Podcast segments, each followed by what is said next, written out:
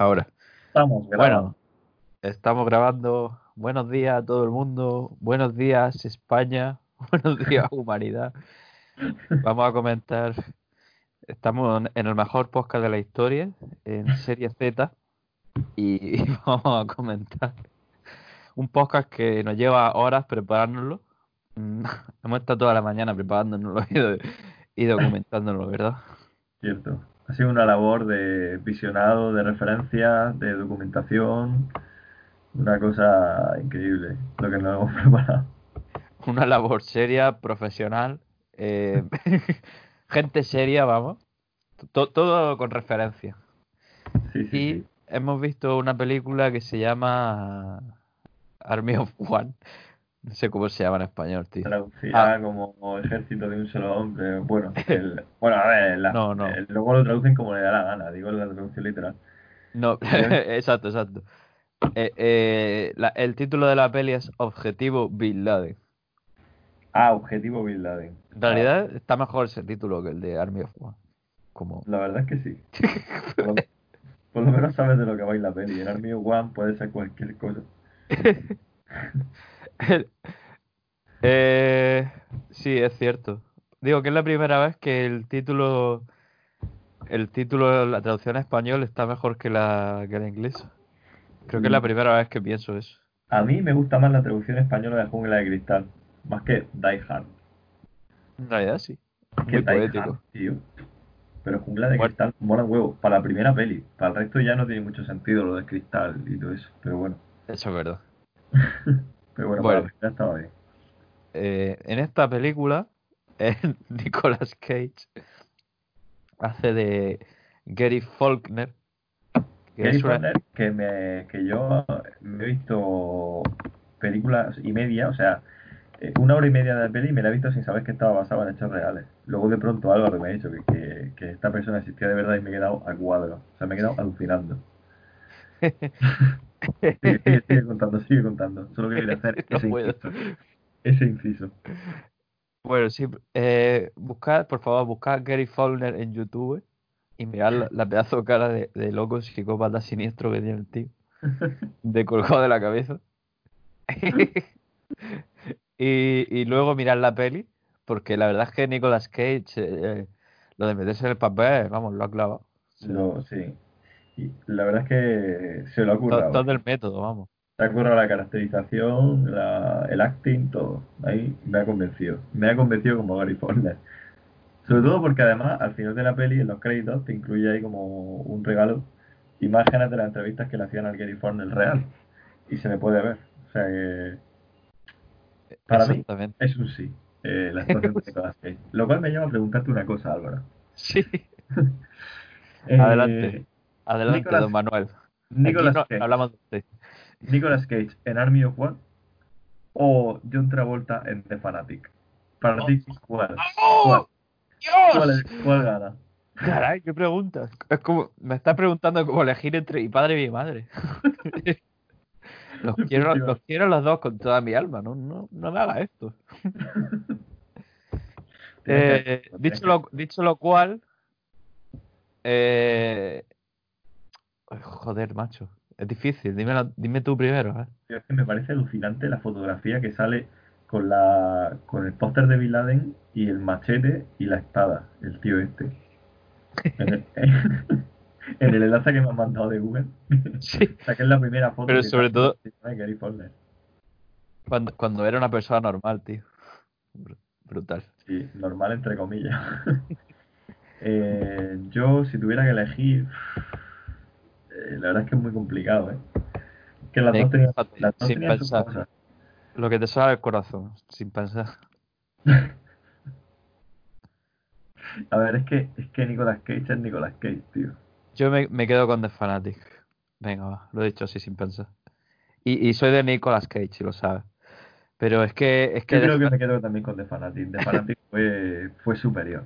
Una cosa, una cosa increíble. La escena de los gritos, de cuando le clava el cuchillo en el ojo. Madre mía. The Fanatic es más película.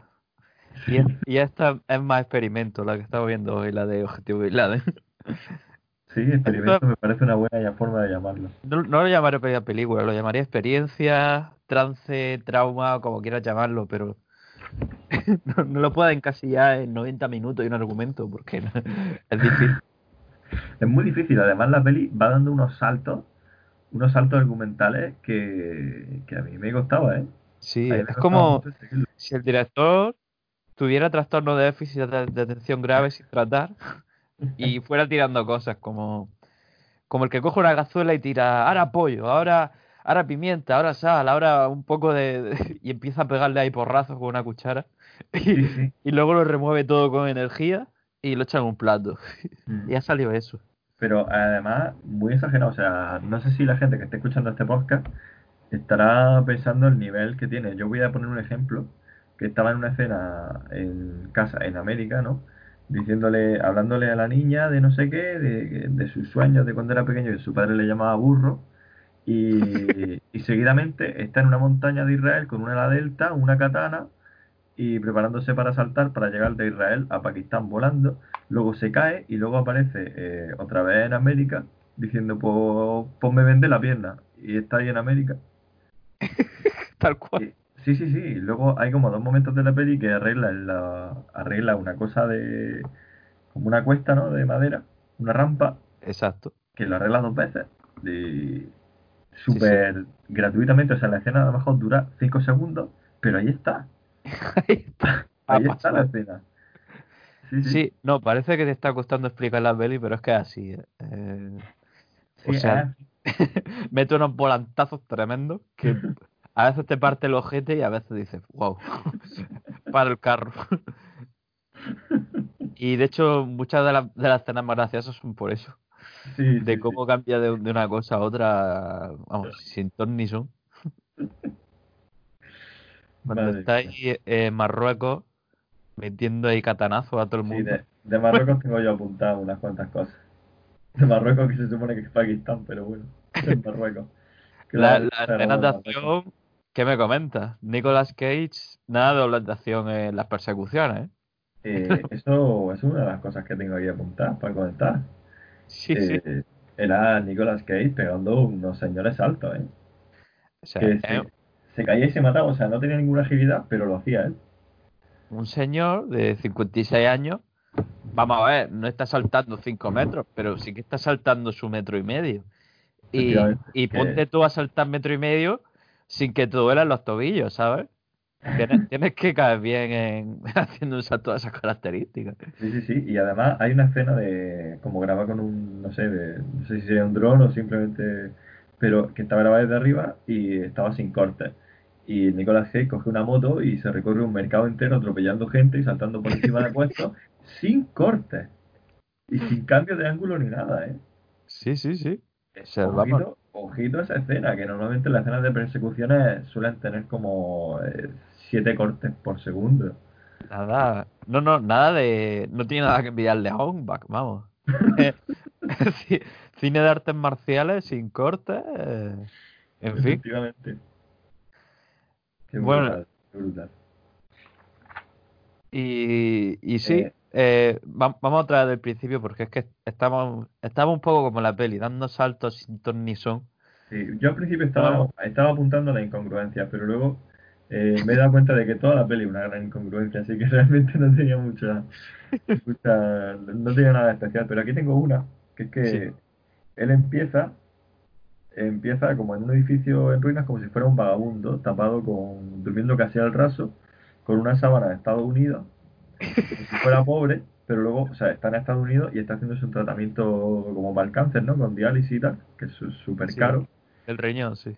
Sí, sí, y luego más adelante dicen que es encargado de mantenimiento. Eh, entonces no sé muy bien cómo conjugar esas tres informaciones que me ha dado la peli. No, la peli te tira las cosas y tú te, te tienes- las tienes que, que hilachar como puedas, pero realmente es que es difícil. Es muy difícil, muy, muy, muy difícil. Luego hay, bueno, una escena de amor que son las menos románticas y más forzadas que he visto en la historia, lo cual la hace extremadamente cómica. Sí, No sé si aposta o no, pero la verdad es que me da igual, ese, ese es el punto maravilloso. Una escena de amor que empieza con un diálogo en el que dice, te he echado de menos, no sé qué, y, y el otro dice, yo también te he echado de menos, he gastado como 100 paquetes de Kleenex echándote de menos por las noches. Te juro que esta Real. frase la dice literalmente, y además que la, la, la tía pone cara de asco. No, no, Y a pero. partir de ahí se desarrolla una historia de amor, ¿eh? Sí, sí, sí. Tiene, tiene un momento mm, realmente bonito, ¿eh? A mí, a mí me ha gustado. Sí, el momento en el que está eh, ella en su regazo viendo la tele por la noche, como una familia, como una pareja. son navidades. Sí, como una familia, como una familia normal. Claro. Como Rocky, que es, que, que es el amor. Es, que es, realmente es taparse los agujeros el uno al otro, ¿sabes? Ese rollo. Eso es. Bueno, mía, eh, Nos tocamos nuestros vacíos, Poli. ¿Qué vacíos, Rocky? ¡Adrián! ¡Adrián! Después de estas penosas interpretaciones, eh, me gustaría destacar que la peli tiene muchos momentos muy gratuitos, Sí, pero, pero muy gratuitos. El primero de ellos es cuando están, le dice, ¿a que no puedes clavar este machete en esa diana? A uno. pues, Y entonces, bueno, él tira, o sea, el que no es Nicolas Cage tira la, tira la diana, es un espacio amplio, que no es que estuviera pasando gente por ahí. La clava en la diana y luego le toca a Nicolas Cage, tira, y de pronto había un tío delante de la diana al que le clava el machete eh, hasta, el, hasta la empuñadura en el hombro. Y corte, o sea, no tiene ninguna consecuencia. Esa escena no tiene ninguna consecuencia. Simplemente está, corte a su casa, ya está. No ha pasado nada, no ha pasado nada. a nadie le importa ese tío, ¿qué? Es Nunca más volvió a salir en la película. Sí, sí, sí, es que es totalmente gratuita. Pero es que así es toda la peli, así es toda la peli. Tengo aquí otra. ¿Cuántos chistes de caca hemos podido ver? De, no sé, de un hombre que se le ve en el bate, que abre la puerta del bate y está, Ah, sí, haciendo, es verdad. está haciendo sus deposiciones. O de Nicolas Cage bailando en calzoncillos. Sí, O Nicolas Cage bailando en general. No hace falta que estuviera en calzoncillos. Bailando mientras lucha con una katana contra Bin Laden. Bailando, eh. Es que, no- es que es una coña, pero. mientras se está haciendo la diálisis con Bin Laden. Y a veces es gracioso, bueno, supuestamente gracioso, porque se le queda la, la espada clavada en el techo y yo tengo que admitir que me parto la polla, o sea, literalmente. O sea, si tú, si tú te quieres creer superior a mí y no reírte, vale. Pero yo, yo me he reído, A vamos, ti que te quiten lo bailado, tú. Que Sí, sí, que me quiten lo bailado, exactamente. Podéis pensar de mí lo que queráis, pero vamos. Sí, sí, yo, no, Es yo que- realmente me reía con todo, porque como, es que no solo es la escena así Sí. lo que pasa, sino que pasa mientras Nicolas Cage está ahí. Es meta está reaccionando, está reaccionando a ello. Entonces es muy gracioso, como cuando se apoya en un. Se apoya en las estas de piragüismo, en, la- en las canoas y las tira todas. Que de nuevo es súper gratuito porque no pasa nada, o sea, simplemente, bueno, ocurre eso y ya está. Esforzadísimo. Bu- va buscando la canoa para apoyarse casi. De cosas que hay. Pero bueno, ocurre en Nicolas Cage y te ríes. Y lo tira todo como un dominó. Sí, exactamente. Si lo, hiciera, si lo hiciera yo no tendría ninguna gracia, pero lo hace Nicolas Cage y te parto. Efectivamente, tío. Eh, hablando de más escenas gratuitas, tengo aquí apuntadas cuatro más. Sí. Cuatro, ¿eh? Bueno, no Sí, una, ya la hemos dicho, que es la de la moto. Eh, una es cuando va por cuando va por Marruecos, el, Mar, el Marruecostán, va por Marruecostán, llamémoslo así, Ok. y bueno, se encuentra un, un mercado, eh, un callejón, donde hay un tío preparando carne, y le dice, no tienes clientes porque no le hablas a la carne. Le dice eso, el tío que está preparando carne pone cara como que ni ha entendido lo que le ha dicho. Entonces hay un corte y, y entonces se ve a un montón de personas con los billetes ahí en el aire y Nicolas Cage sonriendo diciendo ja ja ja ja y diciendo no sé qué, de hablarle a la carne, no sé qué, cuánto, con varios pinchitos así en el aire y ya está. Y a otra cosa. Es otra cosa. Eso ocurre en la peli. De pronto. Eso ocurre, eh, en 15 segundos se ventilan todo eso y, Sí, y otra cosa. 15 o 20 segundos. Luego otra. Otra atención, ¿eh? Sale del hotel y le dan como un desayuno que no sé qué es porque ellos también lo comen y no tienen ningún problema, pero él lo muerde y se le cae un diente y empieza a gritar. hay un corte y entonces está en medio de una plaza, o sea, completamente sin techo ni nada, con público, mientras hay un dentista que lo está operando ahí. Y, me- y él mientras está gritando muy fuerte. Y, es- y no pasa nada, no tiene más relevancia. Es gracioso porque Nicolas Cage hace pupa. y así durante hora y media. Oh, sí. Eh, Luego la siguiente la siguiente escena que tengo gratuita es es que, es que, es que, es que tiene cojones, tío. Cuando de pro- es que esta es- yo creo que es la más gratuita de todas, ¿eh? Entra Di- di- di. a un local, hay un pinball, no funciona. Le da una patada a un, pin- a un pinball y empieza a funcionar. Así, real, ¿eh? Le da una patada y empieza a funcionar. Y entonces saca un pedazo de fajo de billetes. Sea, todo su dinero lo saca y dice, ¿quién quiere jugar al pinball? Entonces llega un tío, le coge los billetes y sale corriendo con una ametralladora. No, no, con la ametralladora era No, no, no, sale corriendo eso el del robo, el del robo solo. Y, y ya está. Y entonces queda como que él no tiene dinero. No hay una persecución épica, tío. No, no, la persecución. Ah, sí, sí, claro, esa es la persecución de la moto, esa es la persecución de la moto. Sí, sí, Pero sí. lo sí. que pasa es que no lo, no lo atrapa, por tanto se queda sin dinero.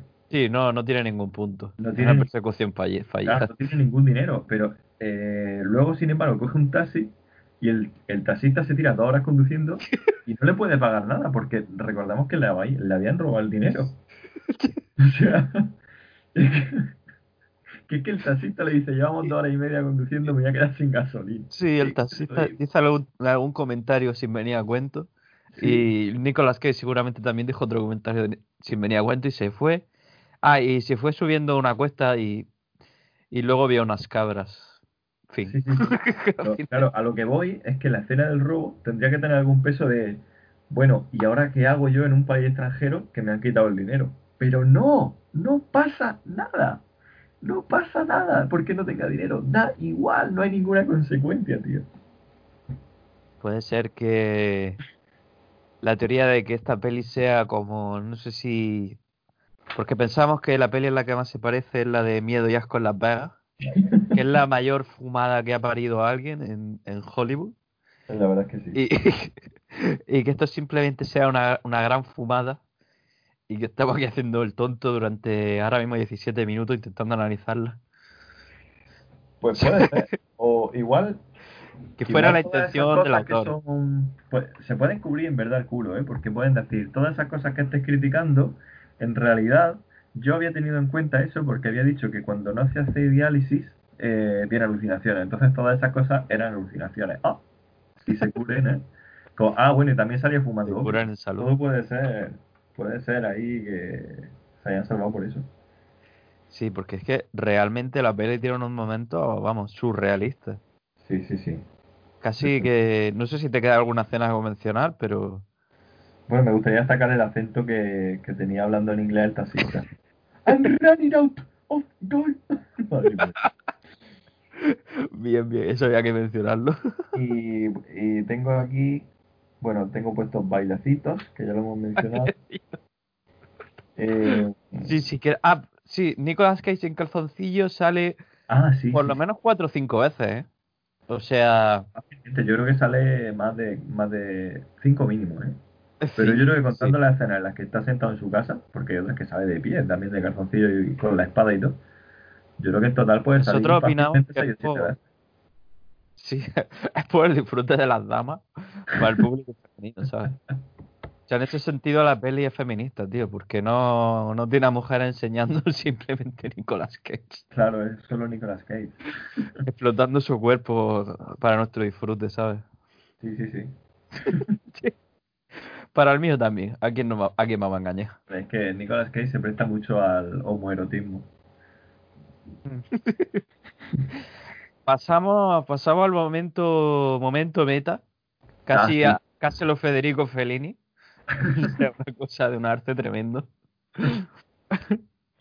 Eh, sí, está este tío, Gary Faulkner, que no se parece en nada a Nicolas Cage, diciendo, diciendo en una cena que le gustaría que le representara Nick Cage en una peli. El de pájaros de acero, dice. Sí, ¡Wow! sí, el de pájaro de acero, es verdad. Gran face palm, ¿eh? Sí, sí, sí. me, me ha parecido increíble. esa escena. Me quedé sin palabras. Tú me acuerdo que me dijiste, a ti no te ha hecho gracia. Sí, me había hecho gracia, lo que pasa es que la estaba procesando por ese momento. Era como, porque además al, al final de la peli ya. Sí, y sí. es como que ha pasado todo, parece que ha terminado, parece que ya no te puede sorprender y de pronto te sueltan eso. Sueltan eso y te quedas, te quedas flipando y te, Te quedas quedas. Roto. ¿Sabes? Si por alguna razón te hayas metido en la peli y, y pensabas que Nicolas Cage era Gary Follner, que es imposible, ahí ya se te, vamos, te tuerce los esquemas totalmente. Sí. Eh, la verdad es que sí, tío. Bueno, Eh, ha sido una hora y media de verdad de la más loca que, que hayamos pasado mucho tiempo viendo películas. ¿eh? Esta- de estos podcasts que eh, cuesta encontrar palabras, cuesta analizar, pasan tantas cosas, cada 10 segundos una nueva escena. Yo tengo aquí una frase apuntada que dijiste tú en- mientras veíamos la peli que me gustaría decir, Sí, por porque me gustó mucho y la apunté. Sí. Hablando de, del acting de Nicolas Cage, dijiste, la sobreactuación es la nueva actuación. háblanos, háblanos de esa frase, Álvaro. No, pero tú sabes que, que Nicolas Cage, su método de actuación es un método místico del Wansu o algo así, o alguna movida de esa. ¿Qué Sí, que me estás contando, tío? eso es literal de Nicolas Cage. Que él- eh, no, él no tiene ni. No es actor del método, ni. Cuéntame más, por favor. ni imita sus actuaciones, ni, ni nada, ni hace ejercicios faciales, ni nada. Él tiene una especie de, de nuevo tipo de, de actuación, que es solo suyo, que es como una especie de actuación mística. Dios. Que es, sí. que es que simplemente dejas que tu cuerpo se deje llevar y tú acabas actuando. Y ese método él lo usó en sus primeras películas, en la de Ojos de Vampiro y en las más famosas. Vamos, en la de los famosos memes que salen en todos los sitios. Sí. Pues ahí empezó su carrera. Me pregunto si la usó también en la de en la que tiene con David Lynch, tío, que todavía no he visto, por cierto. Probablemente no, por no decir seguro, vamos. Seguramente porque David Lynch me parece que también le gustan esas movidas. Creo que hacen meditación trascendental y todo eso. Sí, sí, algo de eso. Pero sí, realmente es que de Nicolas Cage yo no recuerdo un papel, digamos, serio en su vida, ni de, de drama de verdad, ni... Hace como... Sí, pone frases como con tono de duro que no, que no cuadran por su cara. Sí. en sus pelis del año 2000, ¿te acuerdas? Yo creo que es la, estaba- vergüe- la vergüenza de la familia Coppola, tío. Bueno, Yo creo que reniegan un poco de él. nah, no creo. Se echa unas risas con él. Seguro. Tuvo su momento, ¿eh? Oye, hubo en su... hubo su- Es que ahora, ahora es muy fácil a posteriori, pero en el año 2000 métete tú, métete tú con Nicolas Cage, ¿eh? Era la. O sea, la gente iba a ver al cine a ver su última película. Sí, sí, eh, la verdad es que sí. Las pel- las pelis de acción, joder. La hacía como churro el tío. Vaya, la pelis de acción de, de los 2000, que es probablemente la década más mala en cuestión de pelis de acción. Bueno, bueno, Pero claro, pero en ese discrepemos- momento- en ese momento. Pero bueno, lo- dejaremos para otro post. Vale, haremos otro podcast de, sobre pelis de acción, sí. Uno, uno especial de Nicolas Cage, repasando su carrera. Madre mía. Sí- es- digo, eso se daría para tres horas de podcast. Bueno. Ya ves. En fin, ¿algo más que comentar, Manolo? Pues, ¿que, que tuviera apuntado no? Mm, No, la verdad es que no. ¿Tú qué, qué nota le das a la peli? De- Le damos de Bueno, es que la nota. peli no es seria, no es que pueda, no es que sea comedia involuntaria, es que no sé qué es. no sé, exactamente, no sabemos lo que es. Nos ha dejado muy descuadrados. En Cats, eh, la primera, en The Fanatic, nos dejó contentos, no hizo gracia. Bien, Sí. era mala. Era mala, era mala. no pretendía ser graciosa, pero lo fue mucho. En la segunda nos dejó tristes, porque nos costó mucho ver esa película y realmente es que fue mm, tortura, vamos. Sí, además sea, fue tuvimos- muy larga, ¿eh? Sí, sí, sí, tuvimos que sacar un par de huevos para terminarla. Vaya. Y aquí no sé ni cómo me siento, tío. Me siento un poco como. No sé. Poco femenino. No sé cómo me siento, tío. Dí- Dímelo tú. Eh, no sé, es que ahora que has dicho muy, lo de un poco femenino, me han venido imágenes de, de Nicolas Cage bailando en calzoncillo y ciertamente sí. Mejor que mejor que cada uno lo vea y saque sus propias conclusiones, ¿verdad? Sí, sí, yo no me atrevería a decir nota porque ha sido una experiencia trascendental. Esta, Exacto. esta peli está más allá del, bien y el mal. Está más allá de las reglas del cine. Esto no es, es que no es ni siquiera no merece llamarse película. Es algo más. No, eso es que Es un momento de tu es vida. otra que- cosa. Es otra cosa. es algo que pasa, entra, sale y te cambia o no, pero ahí está. Además, eh, es que tiene, tiene ese rollito de, de que pretende ser una especie de documental, porque claro, es un- una persona real, ¿no? Sí, Incluso sí, sí. sale Obama y todo. Y es como, bueno, una especie de documental ficticio, como cuando se escriben las biografías novelizadas, ¿no? Que, Tal bueno, que meten otras cosas y tal, pero A ver, realmente es un biopic. Acabamos de ver un biopic. claro, un biopic. Esa es la palabra, esa es la palabra. El biopic más raro de- del mundo, pero Sí, la verdad es que sí. eh, sí. El- su género es biopic, ahí queda. Como la de Bohemian Rhapsody, pues ahí está. Sí.